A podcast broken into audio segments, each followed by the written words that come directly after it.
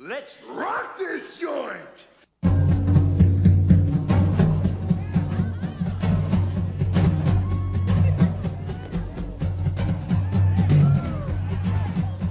Sejam bem-vindos, meus caros amigos análises do comportamento. Eu sou o Ian Valderlon e no RPG da vida o D20 tá dando só dano crítico, ó, cara. Puta que pariu, bicho. E aí, galera, eu sou o Odilon Duarte e o RPG mudou a minha vida. Glória a Deus. Vai ser sem graça hoje. A minha entrada vai ser só informação. Mano, essa, essa negada que joga, que, que leva a sério, né, velho? Oi, pessoal, aqui é o Maia. E se rolar sentimento é porque foi de verdade. Cada coisa pequena fica um, um- é um turbilhão de, hum, de sentimentos. Se rolou sentimento, colega, você ficou com raiva de verdade, você se emocionou de verdade, tudo de verdade, hein? não tem nada de faz de conta, não. Qual é, rapaziada? Aqui é o Pedro Feitosa e eu sou um true neutro com zero de carisma.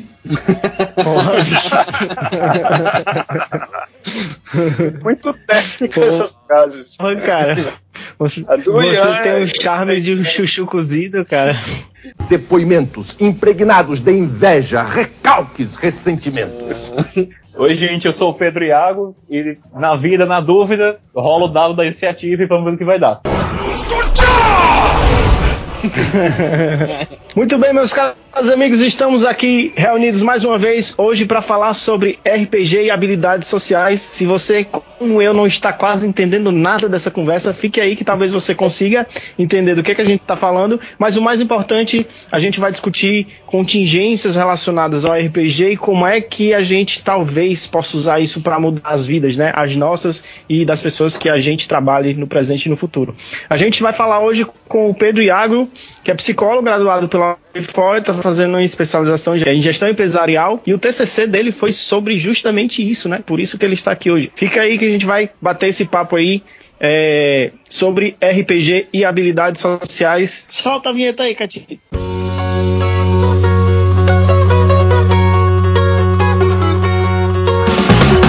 A Ceará Cast, o seu podcast de análise do comportamento feito com a gaiatice cearense.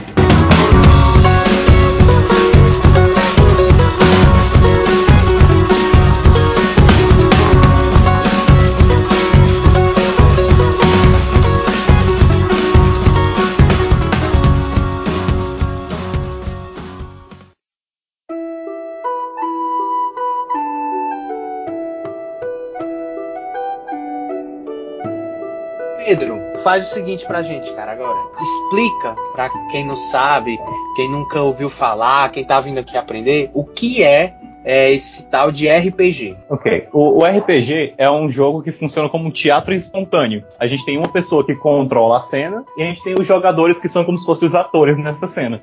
É parecido com o sistema de um jogo de faz de conta para crianças, mas a gente tem os dados que dão consequências às ações dele. O jogo inteiro funciona nessa tríplice de ação, que é o narrador narra uma cena, os jogadores vão descrever o que os atores deles dentro da cena vai fazer em reação a essa cena, e por consequência o narrador vai dizer as consequências que aquilo teve no ambiente. Adorei a descrição, é, é isso mesmo, né? E essa relação, né, entre os jogadores e o narrador ou mestre, né, dependendo de como você como você chama, essa relação com eles é bem mesmo dentro da tríplice, da, da tríplice contingência, né? Porque o narrador ele se torna, ele é o ambiente ali. Então, tipo, os jogadores eles se comportam, né, de alguma forma e os dados colocam-se tipo assim, ah, eu vou pular esse muro. Jogou ali o dado, né? O dado vai dizer se ele conseguiu ou não pular aquele muro. Se ele conseguiu ou não, né? Ah, ele conseguiu pular, certo? A consequência de ter conseguido pular,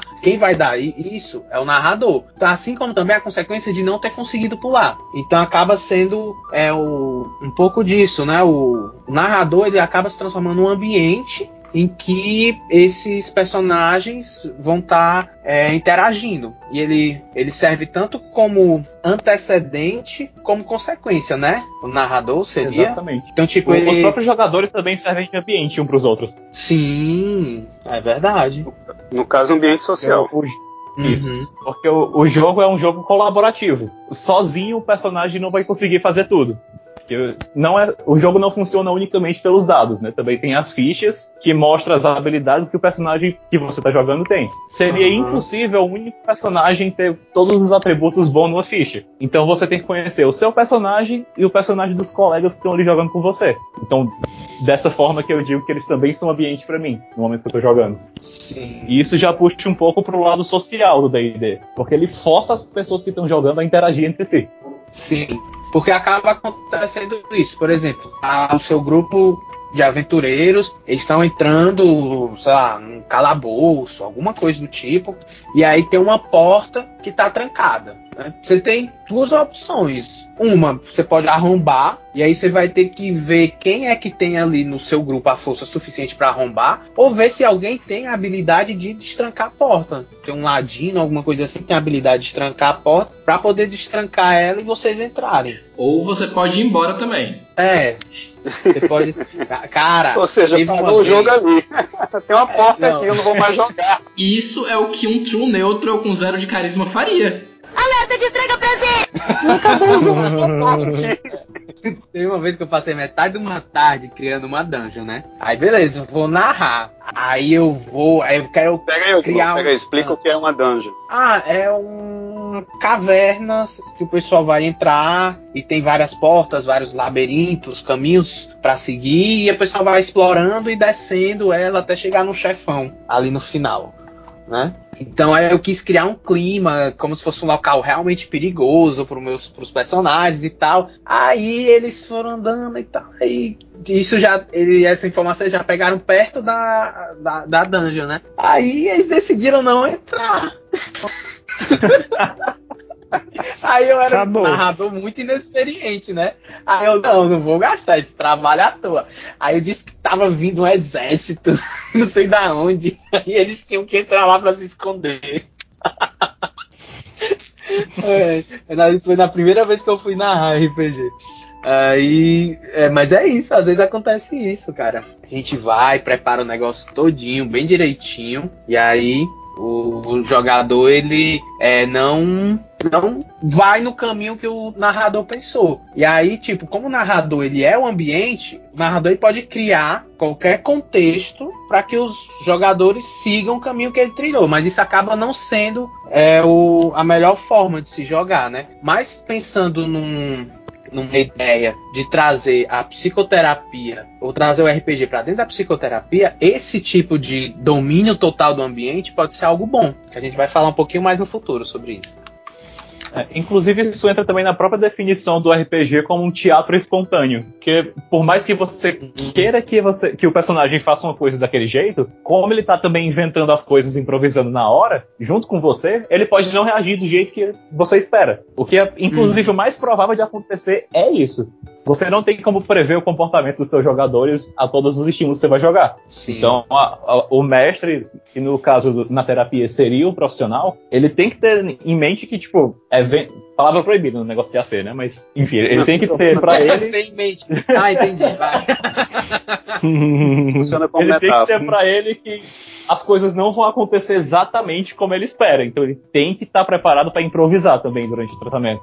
E eu acho que nisso a gente já consegue falar um pouco sobre o treino mesmo de habilidades sociais usando o RPG, não é? Tu falou um pouco sobre isso, que no caso o narrador, ou o mestre, ele é quem planeja, quem define as coisas como elas é, devem acontecer, né? Então, tipo, por exemplo, tem alguma coisa específica em relação ao treino de habilidades sociais, como por exemplo, tipo assim, tem é pensado alguma habilidade social específica para ser treinada naquela sessão, não sei o quê? Tem alguma coisa desse tipo? Com certeza. O, o ideal, na verdade, é que antes de começar o treinamento, você tenha de cada paciente ali já feito diagnóstico, já pegado a aplicação de testes para ver qual é exatamente a demanda de cada um. Aí você tem que organizar desde o começo do tratamento para ir organizar as contingências das habilidades mais básicas até as mais avançadas durante o decorrer do treinamento. Sim. Você não pode começar o RPG pedindo pro personagem da pessoa fazer uma coisa altamente complicada sem ter ensinado os básicos de habilidade social para aquela pessoa. Vamos dar um, um exemplo tipo, bem avulso aqui. ah. Vamos dizer que chega um paciente que ele tem dificuldade de pedir ajuda. Aí já Uhum. na primeira sessão você quer colocar o personagem dele pra fazer um acordo entre dois reinos. Essa pessoa vai chegar na Uhum. sessão perdida. Ele não vai saber Sim. fazer isso. É. Tô perdido aqui, velho. Não sei se eu vou pra lá, ó. Ou se eu vou pra lá, ó. Pra onde eu for vai dar errado. Então acaba tendo que Sim, planejar uma seria um- construção, né? Disso. Exatamente. Planejamento e contingências. Hum, É uma terapia como qualquer outra, só muda um pouco o formato. É uma terapia gamificada, né? Exatamente. Pois é. Inclusive, Porque- isso é o interessante do treinamento de habilidades sociais. Porque no próprio esquema desse tipo de treinamento, já entra a interpretação de papéis. Então você colocar Uhum. um RPG no meio é funcionar o jogo, porque a interpretação Exatamente. já tá lá no treinamento. Pois é, a Pois é, diferença é, porque- que no, no, no roleplay clínico você está fazendo uma, uma, uma encenação, né? Muito próxima da realidade. Aí no, no caso do, do RPG, você estrutura ali uma, um cenário que pode ter fantasia, que pode ter, como tu falou, um monte de elementos, e aí deixa o treino mais interessante ou com possibilidade de. De o sujeito exercitar as respostas de habilidade social de um jeito mais, mais expandido, vamos dizer assim, com mais possibilidades, né? Sim. E às vezes, por- se você cria um cenário bem distoante da vida do cliente, isso pode até se tornar menos aversivo por não ser tão parecido com a vida dele. Porque uma coisa é o cara, sei lá, o cara não consegue fazer pedidos ali no- nas questões do seu dia a dia, outra coisa é ele não conseguir ele fazer esse pedido na mesa, ali num ambiente fantasioso, em que ele é um meio orc, sabe? Alguma coisa tipo, muito fora da, da realidade do que ele realmente é. Né? Fica menos. É, realmente isso que o Maia falou faz muito sentido. Ele fica- aparenta que vai ser algo bem menos aversivo, porque tá bem longe. Se ele é um meio orc, já tá errado, ele tá pedindo alguma coisa, ele tem que estar demandando essas coisas.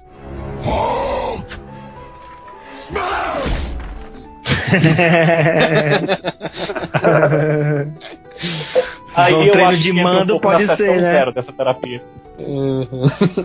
Eu acho que esse tipo de, de reação teria que ser discutido na, na primeira sessão com essas pessoas. Uhum. Porque por ser uma terapia, aí teria que ter algumas coisas que seriam cortadas pra fora da mesa. Por exemplo, tipo, você fazer uma coisa agressiva desse jeito. Por mais Sim. que seja uma coisa viável pro personagem, pra terapia não seria tão interessante. Uhum. É, isso é um negócio legal de ficar atento, né? Porque realmente. Então, tipo, acho que na hora da criação do personagem, o cara já teria que estar se ligando em, pens- em pensar em algo mais próximo da personalidade dele, né? Já imaginou que, ó, vou viajar longe, certo? O cara cria um testezinho de avaliação, né, de habilidades sociais, que aí no final te dá ali a tu, teu alinhamento ali do D&D, se é, se é neutro, se é- porque isso já ajudaria muito na, na criação do personagem, né? Porque acho que para um treinamento de habilidades sociais seria interessante o cara pensar em interpretar um personagem de personalidade parecida com a dele,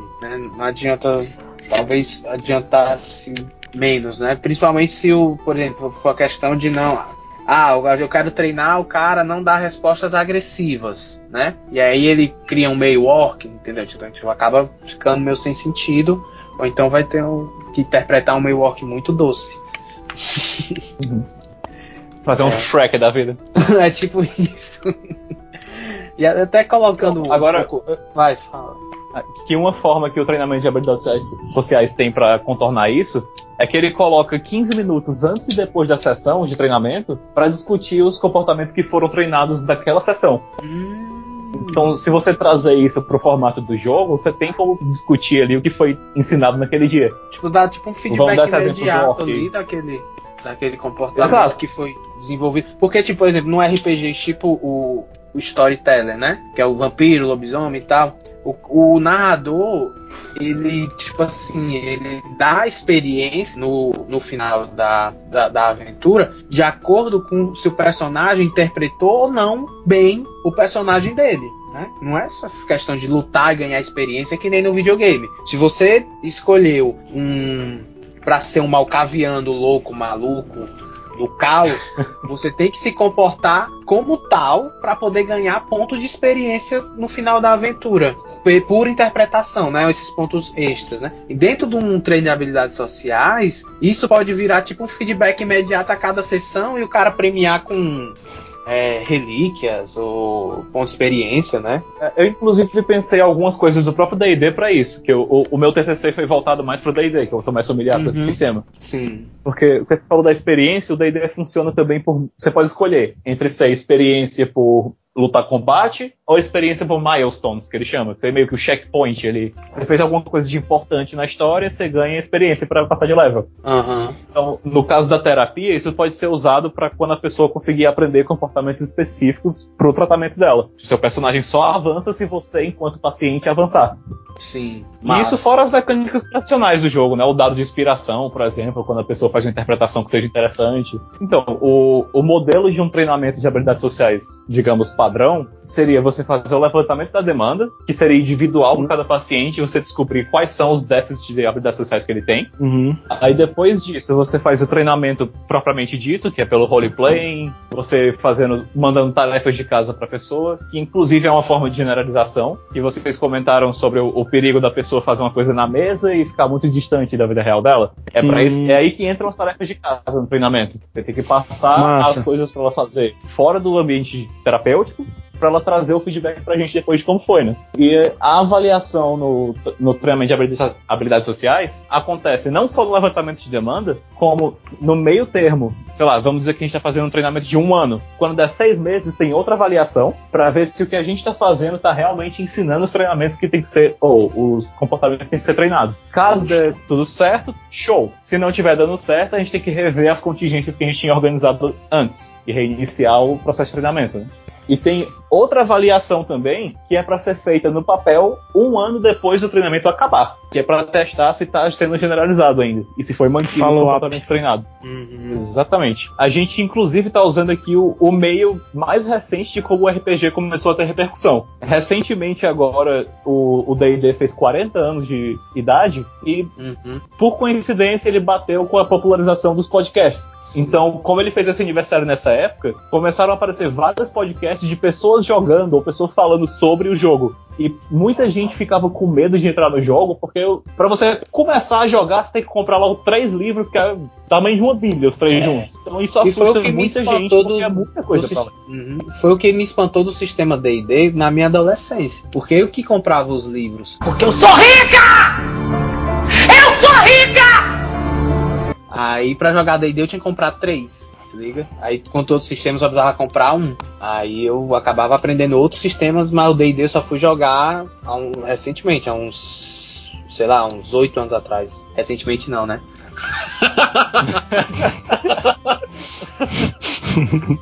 Desse. Cinco anos atrás. Pois é, aí com a popularização dos podcasts agora, muita gente perdeu esse medo porque viu que. É, é o que eu sempre falo quando eu apresento a ideia pra alguém. Não é um jogo difícil, é um jogo complexo. Uhum. Por mais que tenha muita coisa pra ler, você não tem que decorar os livros. Você tem que aprender ali as regras básicas e o resto você consulta quando precisar. Aham. E, É. tipo, Isso sem falar que, tipo, você não tem que decorar tudo que tem pra saber, porque geralmente você, como jogador, tem que saber só sobre o seu personagem. Então você tem que ler ali, tipo, talvez duas páginas do livro do jogador e você consegue começar a jogar. Uhum. E aí, É pelo, pelo que eu entendi, é, essa, nova, essa nova edição aí dá, dá novas possibilidades de interação que, que podem afetar um pouco a dinâmica do jogo para melhor, ou o interesse das pessoas em acessar esse material. Como é que isso acontece nessa quinta edição? Então, é porque a quinta edição tentou popularizar mais o jogo. Fez isso muito bem, inclusive. Porque antigamente um problema muito grande que se tinha em mesas de RPG era passar mais tempo discutindo as regras do jogo do que jogando o jogo em si. Aí o que a quinta edição fez para contrariar isso é colocar a palavra final dessas coisas na mão do narrador. Que é o que ele chama de é, The Rule of Cool, que é tipo a regra do legal. Contanto que esteja fazendo sentido pra história, o narrador pode falar, tipo, tá, eu vou permitir que isso aconteça. Tipo, vamos seguir em frente. Massa. Não necessariamente você precisa seguir as regras palavra por palavra. E isso pra gente, pra usar isso como ferramenta terapêutica, é muito útil porque a pessoa que vai estar narrando a história é o próprio terapeuta. Então a palavra final sendo dele, ele tem como fazer a história seguir para o tratamento. Eu fiquei pensando uma coisa agora, cara. É, será que rolaria uma, uma terapia de grupo numa sessão de, de, de RPG, hein? Sim. A ideia é justamente essa. Na verdade, Porque, tipo assim, o, o narrar o individual, eu acho que não chega nem a ser o ideal, entende? O ideal, e principalmente Uhum. com treino de habilidades sociais, né? Fazer essa terapia em grupo, acho que acaba sendo o ideal. Com certeza. Que o- um jogador aprende com o outro. Um é ambiente pro outro.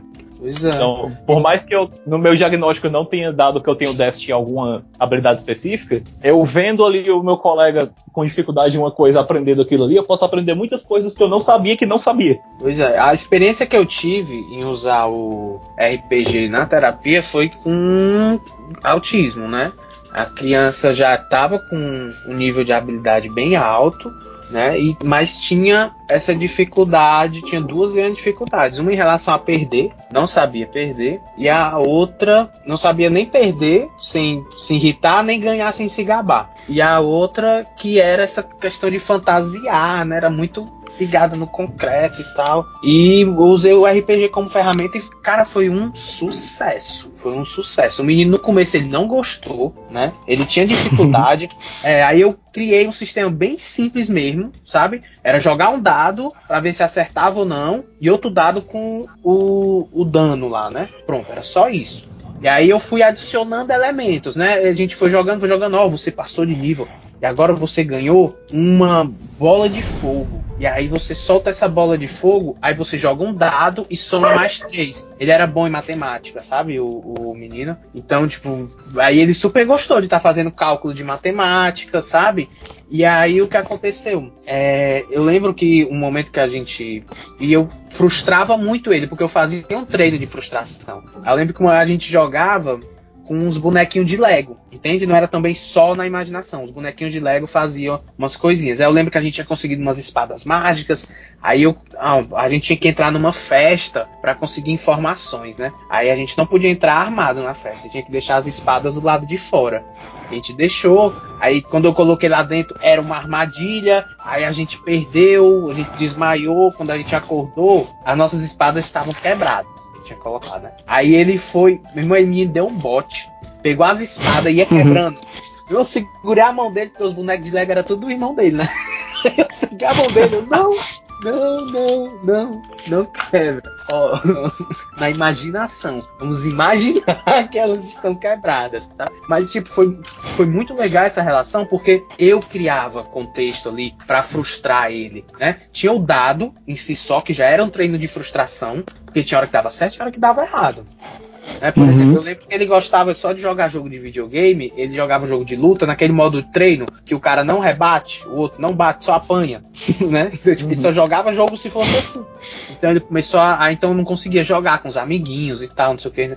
Então com esse treino ele foi, a história ficava envolvendo ele, ele gostava da história, e aí eu sempre terminava a sessão com um gancho, não sei o que. Aí acabou que ele melhorou muito nisso, cara. Muito, muito, que realmente deixou de ser uma demanda. Essa explicação que o Odilon deu do- da experiência própria dele mostra a mágica do RPG tendo para gerar grupos sociais. Em nenhum momento ele descreveu os comportamentos do paciente dele como dele. Ele o tempo todo falou nós, nós fizemos, nós tivemos que. É isso que o RPG faz. Você tá criando uma história em conjunto com outras pessoas. Então tudo que acontece lá tá no plural. Dificilmente você vai conseguir fazer alguma coisa sozinho no RPG e é essa a impressão que fica para quem joga. Inclusive, o, o treinamento de habilidades sociais ele tem a modalidade em grupo que é perfeita pro RPG, que é o, é o que eles chamam da regra da pizza. Que, tipo, não pode ter gente de menos nem de mais, tem que ser sempre tipo quantidade de, de fatias numa pizza. Que é o- Uhum. O, ideal seria umas 6, 8 pessoas no máximo. Sim. E assim, tem como o terapeuta conseguir guiar o grupo tranquilamente e tem como os pacientes aprenderem um com os outros sem ter uma sobrecarga pro terapeuta. Exatamente, porque com muita gente é difícil de eu poder, como narrador, estimular cada um a participar daquela sessão. Quanto mais gente na mesa, mais difícil é de eu colocar essa pessoa para se colocar. Principalmente, imagina pessoas que têm dificuldade em habilidades sociais. Né? Exatamente. Inclusive, seria mais difícil você conseguir coordenar todos os comportamentos que precisam ser treinados, que com muita gente, né? Porque se tiver muita gente, você vai ter um- uma quantidade absurda de comportamentos para ser treinados, sabe? Tipo, isso vai esticar muito o tempo do treinamento. E a gente sabe que com o RPG que a coisa mais difícil que tem é encontrar hor- horário em comum para as pessoas jogarem. sim, sim. Então, Pedro, A- Cara, explica aí agora pra quem tá ouvindo, quem tá achando massa a ideia, né? Quais são essas vantagens que o RPG pode trazer pra terapia? Então, o, o RPG, como eu comentei agora cedo, ganhou uma visibilidade muito grande com essas mídias novas. Quando se fala de podcast, vídeo no YouTube, essas coisas assim, trouxe muita gente que não conhecia o jogo pra dentro do jogo. Então já isso já dá um- uma curiosidade maior pra quem tem interesse em uma coisa diferente, porque é um tratamento mais lúdico, né? O, o treinamento em si de habilidades sociais pode ser uma coisa muito repetitiva, isso meio que desestimula as pessoas a tentar esse tipo de terapia. Aí trazendo uma ferramenta mais lúdica, assim, pode tirar um pouco assim, esse medo que a pessoa vai ter. Massa, massa. E pior que é mesmo, porque, cara, uma coisa assim, quando tu gamifica uma parada, né? Tu dá um, um outro charme pra aquilo, né? Eu, eu, pelo menos eu vejo. Não sei se é porque eu tenho esse problema com jogos. Como eu tenho problema com jogos. É. Não, o problema é com jogos, não tô falando de baralho, não, viu, galera? Apesar que eu gosto de um pokézinho e, e de um magiczinho. Mas tô falando do de, de jogar, né? Tipo assim, tá sempre é jogando, né? Jogando sozinho, jogando com o pessoal, acaba sendo o meu meu lazer principal, né? Eu at- até puxando isso um pouco para minha frase de abertura, né? Essa questão de tipo, que porque o RPG realmente ele mudou minha vida nesse ponto, né? Porque é, na- no colégio, assim, na minha adolescência ali, me- meio da adolescência ali, eu era bem desinteressado, sabe?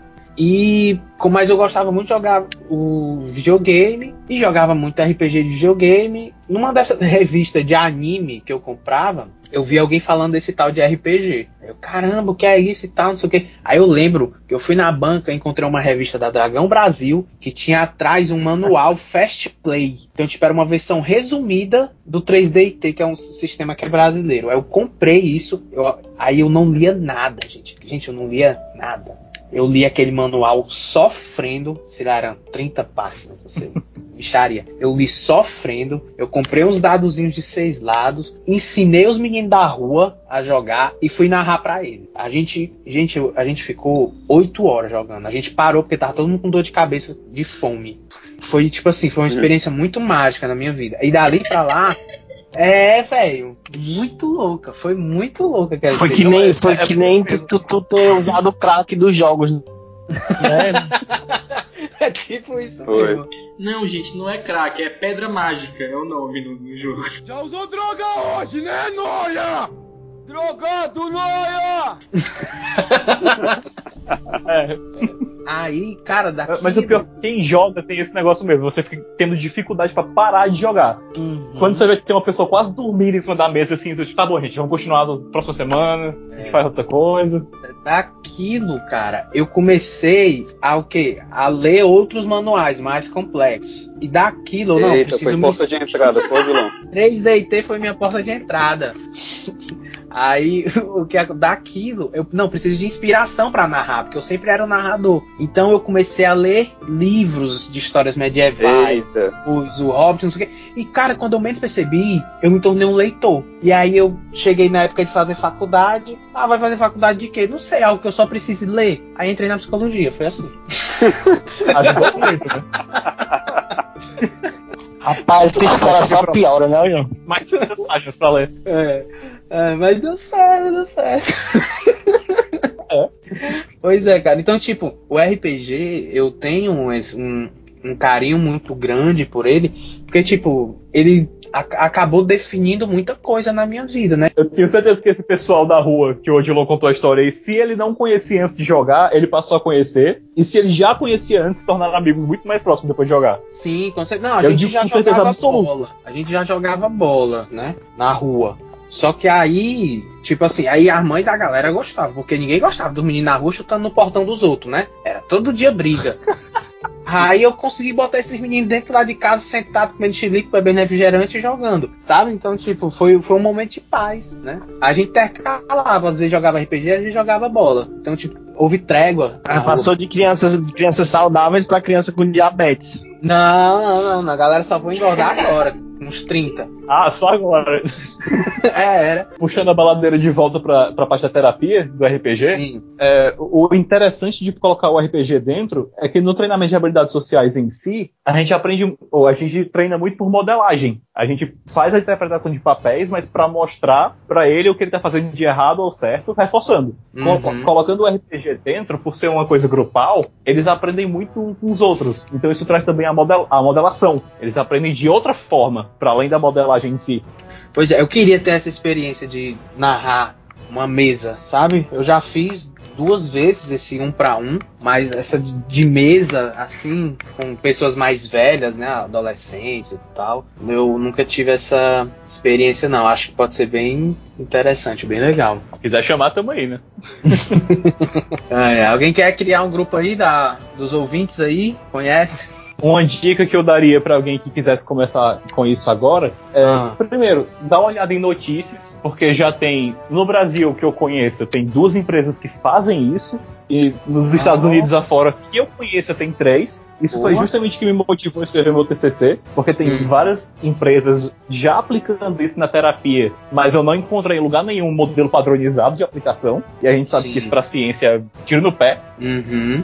Tá cada um fazendo do seu jeito, Exatamente. Aí sem, ninguém pra sabe replicar é e o publicar é complicado. Uhum. Pois é, o que eu recomendaria pra alguém que quisesse começar agora, se não é familiar com RPG, dá uma lida no sistema, porque o jogo tem como funcionar se só o mestre souber as regras. É mais Uhum. difícil, mas tem como. Sim. E, tipo, já procurar vários pacientes, de preferência numa margem de idade próxima, e que tenham é, treinamentos para habilidades sociais em déficit parecidos. Não adianta você colocar, sei lá, uma criança junto com um adulto, é, a a criança tendo dificuldade de dividir as coisas e o adulto tendo dificuldade para flertar. Você vai Entendi. complicar a cabeça dos dois. Isso acaba sendo também uma dica para qualquer terapia de grupo, né? Que a pessoa for criar, né? É bom que a demanda seja algo coerente, digamos assim, né? Exato. Tipo, Não Uhum. necessariamente que sejam os mesmos comportamentos, mas que sejam coisas que consigam conversar entre si. Sim, pois é, cara. Massa saber que tem gente já usando isso. Seria bom se essas informações fossem mais. tivesse mais publicações, né? Essas coisas. Certeza. evoluir, né? Quando eu pesquisei para fazer meu TCC, tinha zero publicações, colocando habilidades sociais e análise de comportamento. Boa. Mas agora tem pelo menos uma, né?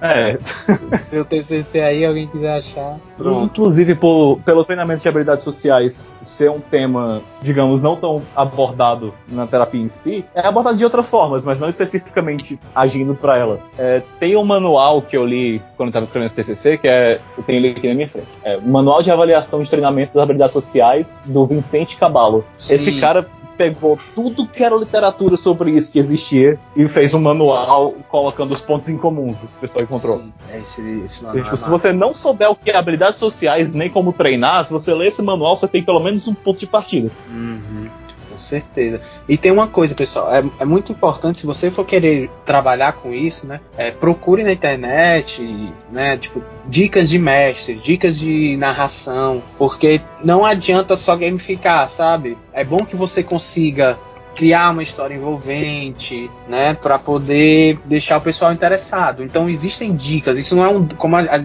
todos nós somos analistas de comportamento. Ninguém acredita que existe o dom. Ah, fulaninho tem o dom da narração. Não, não tem isso. É uma habilidade que cresce e desenvolve. Né? E, tem, e tem várias pessoas na internet escrevendo sobre isso, dando dicas de como narrar um RPG. E é muito bom ler sobre isso. É, não precisa nem ser tão específico em como narrar um RPG. Qualquer dica sobre storytelling em geral, você aprende como narrar. O Uhum. RPG é consequência. Você sabendo as regras e sabendo contar uma história, você consegue juntar os dois. Tipo, é, é consumir bastante, tipo, diferente de mídia, tipo, ver bastante filmes diferentes, não no mesmo tema necessariamente, ler livros de autores diferentes, procurar um, um estilo que você curta pra narrar. Porque eu, eu comentei da ideia porque eu sou mais familiar, mas a gente sabe que existem diversos tipos de RPG. Tem sci-fi, medieval, tem cenário de guerra mundial. Tem steampunk, tem de É, tudo. Exatamente, é encontrar o que você bate o santo ali e ir atrás de aprender. Se você Também. conseguir se desdobrar assim, você pode pegar pelos próprios pacientes e ver se eles têm interesses em comum. Aí você já puxa Uhum. outra coisa pra eles. É, Muito obrigado, Pedro, pela discussão aqui. Foi muito interessante. Eu espero que quem tenha ouvido o podcast vá lá se familiarizar com essas tecnologias, né? Porque eu acho que elas podem ser muito úteis em vários contextos que a gente trabalha. Muito obrigado, meus colegas, pela participação neste episódio. Muito obrigado a todos vocês que ouviram. Lembre de comentar o episódio lá no Facebook, curtir, compartilhar com os amigos. É, vocês também podem ouvir o episódio pelo Spotify e indo lá no SoundCloud diretamente, ou então colocando o episódio, o podcast, no seu agregador de podcasts. É, muito obrigado de novo todo mundo e a gente se ouve no próximo AcearaCast.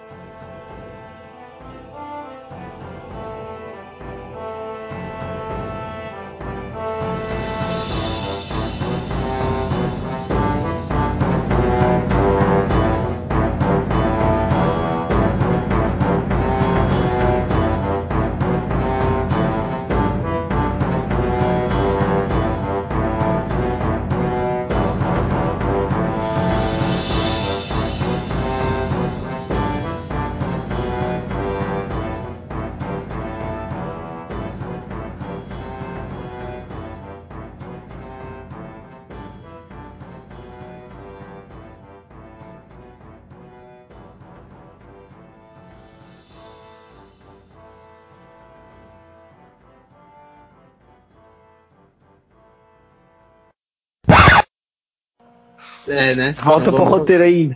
Não, mas é só porque eu queria colocar aquele negócio lá do, da, da entrada. Vai colocar nada na entrada.